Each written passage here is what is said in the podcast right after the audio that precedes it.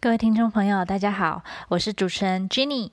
您现在所收听的单元是 Jenny 尝鲜室，内容主要是分享好奇宝宝我尝试了各式各样新鲜事之后的心得。今天是 Jenny 尝鲜室的第十五集。今天我想分享的经验是制作 Podcast。我在前两集的单元分享，我想将自己这两年来录制的所有单元做成线上作品集，所以建立了自己的 YouTube 频道。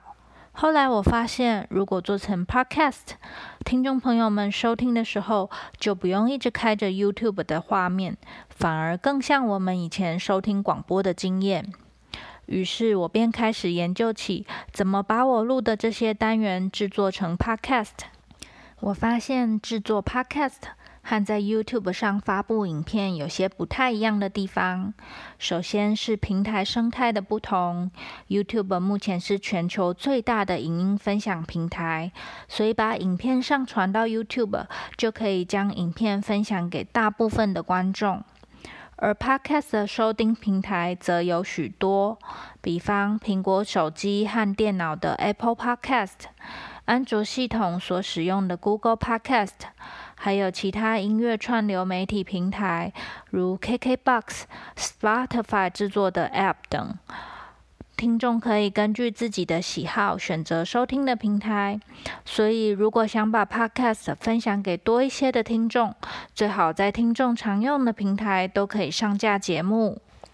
第二是上架方式的不同，在 YouTube 上发布影片时，我们要将自己录制的影片上传到 YouTube；但是发布 Podcast 的时候，我们要把档案上传到一个托管商，填写节目名称、节目描述、封面图片、节目分类。节目语言是否含有成人内容等资讯，再由托管商这里取得一串长得很像网址的 RSS 讯息来源，然后再到刚刚提到的 Apple Podcast、Google Podcast 等收听平台去上架节目。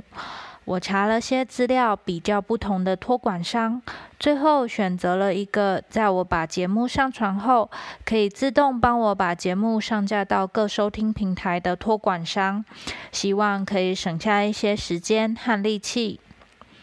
就在我在托管商完成注册、准备上传档案时，却发现，原来我之前用电脑内建的影片编辑软体所剪出来的档案格式，不符合托管商的规定。所以只好先行转档再上传。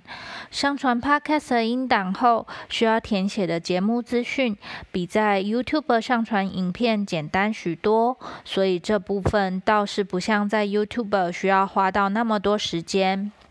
不过我后来去听了几集其他人的 Podcast 节目，就发现我刚刚上传的第一集真是太简陋了，完全没有任何开头和结尾的配乐。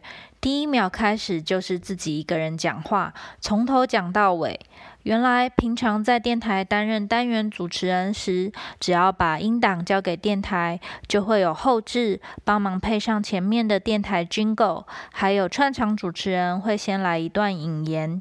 现在做自己的 podcast，就通通都要自己来。所以开始制作下一集时，我就在网络上搜寻免版权音乐，要来当节目一开始和结束时的配乐。因为不熟悉这个领域，不清楚哪里有这样的资源可以运用，花了好些时间搜寻和筛选。比方，虽然 YouTube 网站上提供免版权音乐，让用户可以在自己的影片中使用，但是这些音乐是不能用在 YouTube 以外的地方。好不容易找到风格适合，也可以让我用在 Podcast 中的免版权音乐，又碰到剪接的问题，因为我还没学会怎么用影片剪辑软体做音档的淡入淡出啊！几次的尝试错误之后，竟然被我误打误撞找到这个功能了。会用了以后，我才觉得原来它的操作这么简单呐！到这边，我的 podcast 制作流程总算完整的走完了。目前也上传了超过十集的节目。比较习惯用聆听 podcast 的方式来欣赏节目的听众，可以到 Apple Podcast、Google Podcast、Spotify 或 KKBox 搜寻 “Jenny 看世界”，都可以找到我的节目。欢迎大家收听。自从把单元做成 podcast 之后，我也发现一些好玩的地方。例如，在 podcast 后台可以看到听众来自哪些地区。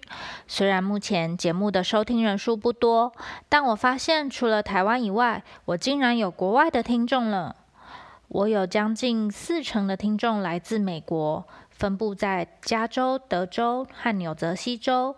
更让我意外的是，我竟然有巴基斯坦的听众了。这个发现让我感受到网络的力量，看到有听众在收听自己的节目，更是加强了我不要偷懒、继续更新的动力。在这边，我想谢谢这群默默支持我的听众，你们是我把自己的作品放到网络上的第一批听众。透过网络的力量，把散居在地球各地的我们连起来，这个透过以节目会网友的经验，真是非常特别。欢迎你们透过留言和我打个招呼哦。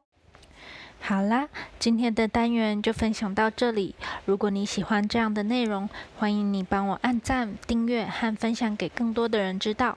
我们下次再见啦！